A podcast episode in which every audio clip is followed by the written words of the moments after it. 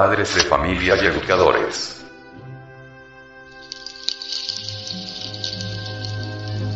Biblioteca del Sexo.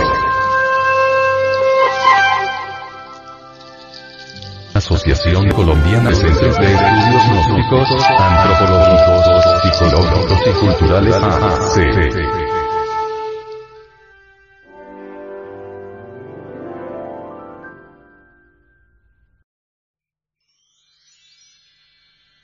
Fascículo número 24. Regeneración y sexualidad. Cuando el acto sexual entre los esposos es practicado sin la pérdida de su energía, entonces deja de ser una actividad agotadora, para transformarse en una fuente inagotable de energía, algo así como un pozo de agua que jamás se seca. Es por ello que la mayor ocupación para los cónyuges es conseguir la transmutación de la energía sexual en pura energía espiritual. Lo que se puede deducir que el celibato resulta tan perjudicial para la salud como los excesos desordenados de formicarios. Los que se abstienen de las relaciones sexuales van completamente en contra de la naturaleza, pues los dos eternos principios masculino y femenino no podrán complementarse ni armonizarse mutuamente. Cuando el falo no está activo se atrofia. Si la pareja aprende a controlar y a regular sus orgasmos durante la cópula, esto les reportará grandes beneficios, porque la transmutación del semen en energía es sumamente beneficiosa para la salud de ambos. Por eso se ha dicho con gran verdad, que la conservación del semen se encuentra en el mismo corazón de las artes de alcobas chinas donde este arte consiste en suprimir las emisiones y hacer retornar el semen para que fortalezca el cerebro, alcanzando así la longevidad. A estas alturas de este audio fascículo, los varones que lo están oyendo se estarán preguntando. ¿Qué placer puede haber en las relaciones sexuales sin eyaculación? Generalmente se supone que el varón obtiene un gran placer con la eyaculación. Pero cuando se hace consciente de su energía sexual y de sus sustancias bioquímicas indispensables para la vida y su origen, empezará a detener la eyaculación. Tras eyacular, el varón se siente cansado, los párpados le pesan y desea dormir. Tiene sed y desea descansar. Sus extremidades están débiles y agarrotadas. Al eyacular disfruta de un breve instante de sensación, pero luego ha de sufrir largas horas de fatiga física y psíquica. Eso no es auténtico gozo sexual. Sin embargo, si el varón retiene su semen, su cuerpo se fortalecerá, su mente estará clara, y aunque el varón se niegue de la fugaz sensación de la eyaculación, el amor y atracción que existe por su mujer aumentará en gran manera. Se sentirá que jamás se cansa de ella. ¿No es este acaso el auténtico y duradero gozo de la sexualidad? Al estudiar la historia de la sexualidad en el transcurrir del tiempo, encontramos que la sexualidad ha sido reprimida a través de los siglos debido a la absurda concepción de sacerdotes célibes, que creían, o creen, que cualquier impulso sexual es pecaminoso.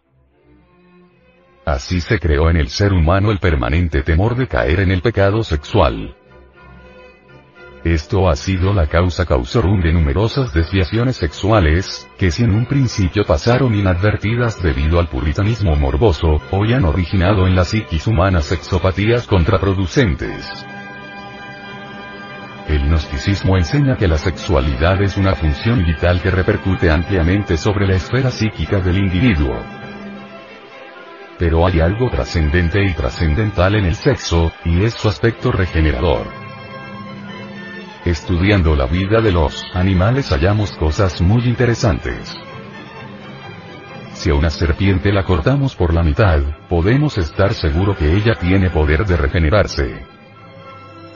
Esta puede desarrollar totalmente una nueva mitad con todos los órganos de la mitad perdida. La mayor parte de gusanos de tierra y mar tienen el poder de regenerarse constantemente.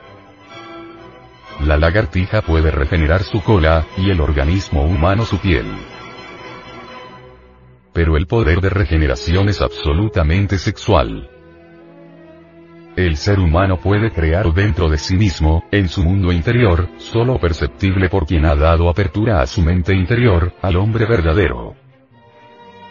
Y esto solo es posible utilizando sabiamente el poder sexual. Tal poder solo es posible ponerlo en marcha dentro de nosotros si usamos lo que se conoce en Gnosis como la transmutación sexual. La clave de la transmutación sexual radica en la unión sexual sin eyacular jamás el enseminis. Quien practica esta clave es un suprasexual. Con este tipo de transmutación cualquier ser humano, no importa que tenga edad avanzada, puede regenerarse absolutamente. Transmutación sexual significa que la sustancia semínica, por la acción de la no eyaculación, se transforma en energía. Recuerde que la materia se transforma en energía. Ya la física nuclear demostró en forma contundente, clara y definitiva, que toda materia es inmaterial. Con esta energía que se desprende de la sustancia seminal podemos crear conscientemente en nuestro mundo interior. La clave está en el amor ardiente de la pareja, pues, en realidad, no son hormonas o vitaminas de patente lo que se necesita para la vida, sino sentimientos verdaderos entre la pareja, para que a través de la conexión sexual sin eyaculación, surjan las más selectas facultades afectivas y eróticas entre ellos.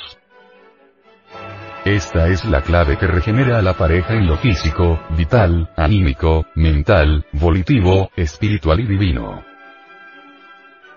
Ha llegado la hora de mirar la función sexual, no como motivo de vergüenza, tabú o pecado, sino como algo infinitamente elevado, sublime y terriblemente divino.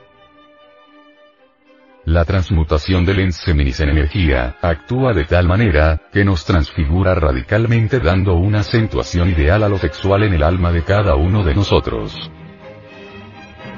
Así y solo así alcanzarán la dicha del gozo sexual, que es un gozo legítimo de la pareja que se ama, y además, hacer retornar la energía creadora hacia adentro y hacia arriba, significa de hecho entrar en el camino bendito de la regeneración total a través de la suprasexualidad.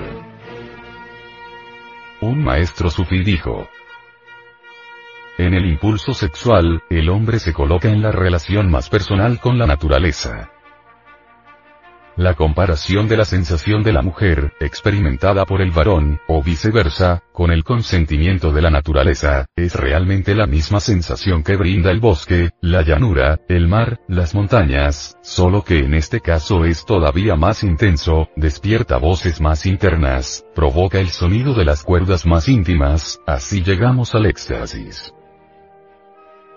Entre los consejos que nos han dejado los sufís tenemos este. Cuidaos, buen discípulo, de esa clase de sujetos que os aconsejan derramar el vaso de Hermes, eyacular el enseminis. Ellos pertenecen a la magistratura negra. No os dejéis seducir por sus dulces palabras, ni por sus exóticos modales, ni por los raros nombres con que se hacen llamar. Todo devoto que derrame el vaso de Hermes cae en el abismo de la fatalidad, inevitablemente. Sed vigilantes. Recordad que la senda del matrimonio perfecto es la senda del filo de la navaja. Esta senda está llena de peligros por dentro y por fuera. Muchos son los que comienzan, pero muy difícil es hallar a alguien que no se salga de la senda.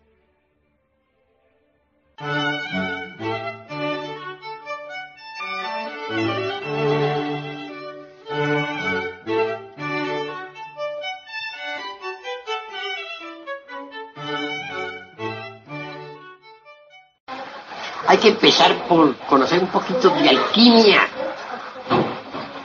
Es necesario saber que el mercurio, del cual hablan todos los alquimistas, es el alma metálica del esperma sagrado. Hay que preparar esa alma metálica del esperma sagrado. Esto es cuestión, esto es cuestión de laboratorio. Si uno no prepara el mercurio, ¿con qué va a hacer la gran obra? Para poder realizar la gran obra, pues debe preparar el mercurio de los sabios. ¿Y cómo prepararía el mercurio de los sabios? Mediante el secreto, un secretón de alquimia. Se trata de un sencillo artificio, artificio. Usted ya conoce. La conexión del lingam yoni sin la eyaculación del ens seminus, porque dentro del ens seminus está todo el ens virtutis del fuego. Es sencillo ese secreto del secretor de la Santa Alquimia. En principio el mercurio es negro e inmundo decir, en principio las aguas son negras.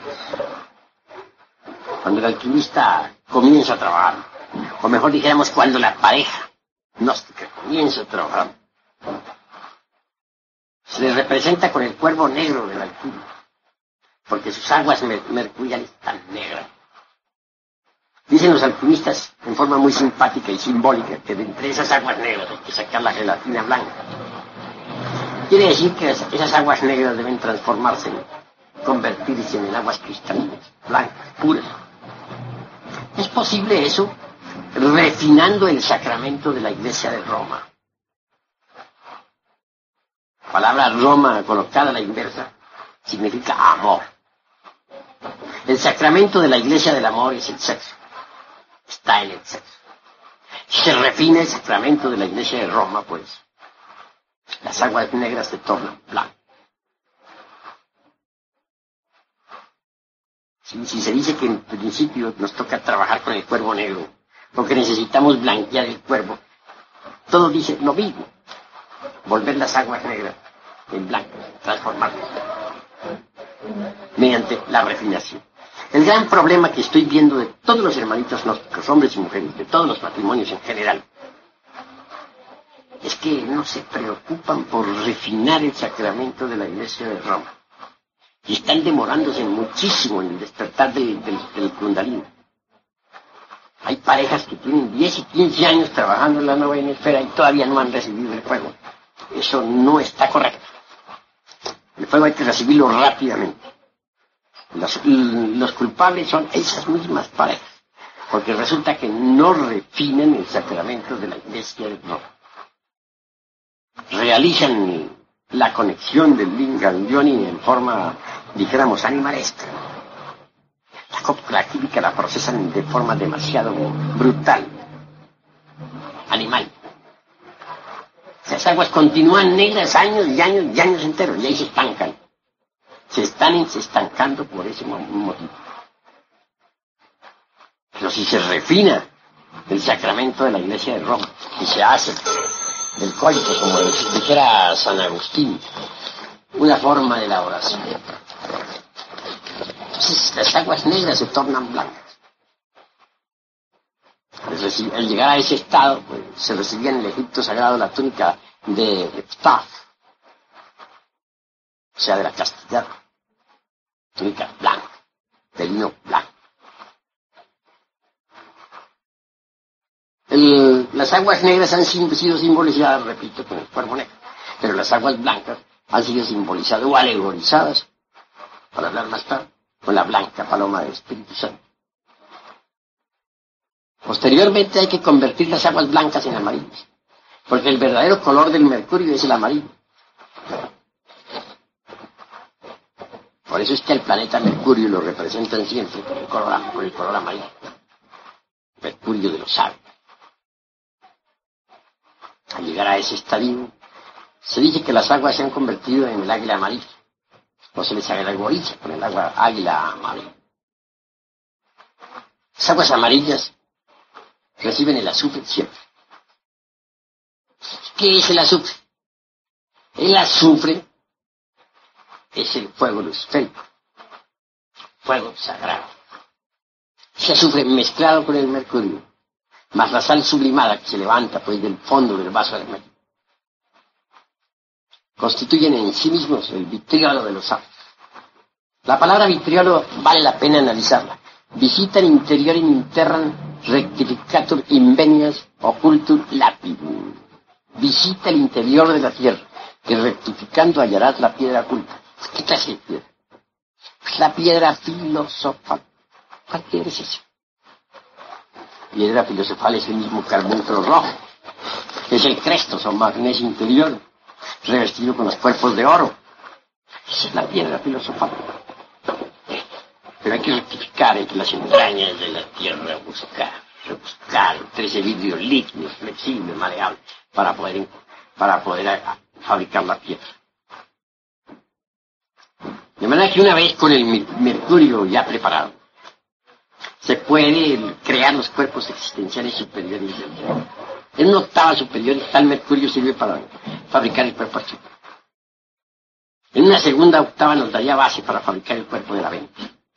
En una tercera octava podría darnos base para fabricar el cuerpo de la voluntad consciente, o cuerpo causal. Creados esos cuerpos, se reciben los principios anímicos, espirituales, o étnicos, que nos convierte de hecho en hombres, en el sentido más completo de la palabra. Es decir, con tales cuerpos tenemos nosotros de hecho ya creado el sistema solar en miniatura, dentro de nosotros mismos. Aquí y ahora. Nos convertimos en un sistema solar en miniatura, microcósmico, para ser más exacto, microcósmico.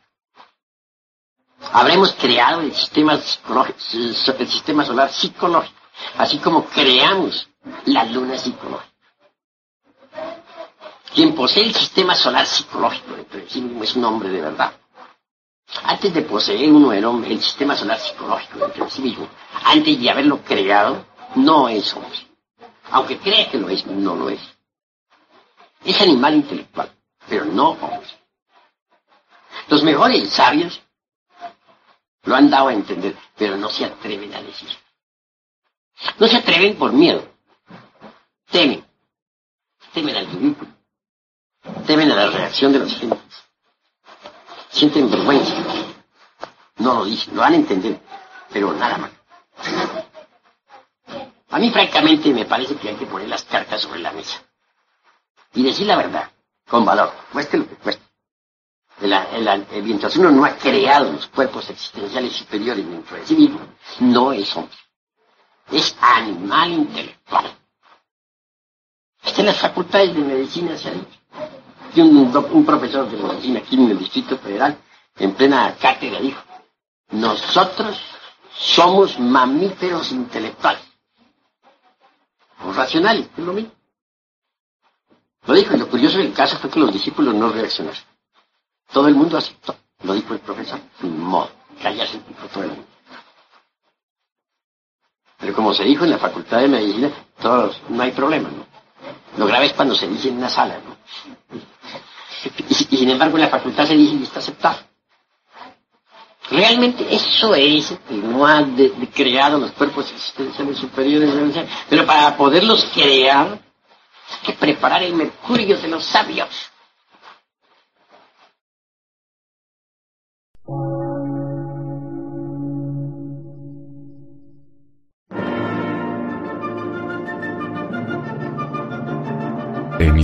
Gnóstica, transmundial. Por una nueva civilización y una nueva cultura, sobre la faz de la Tierra.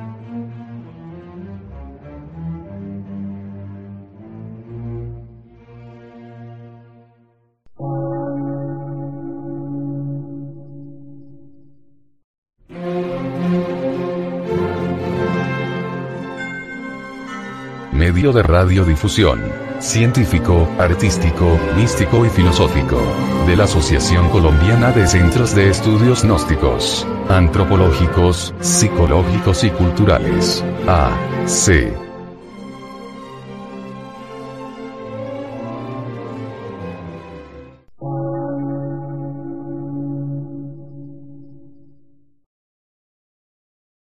Lectura en movimiento. Difusión sin fronteras.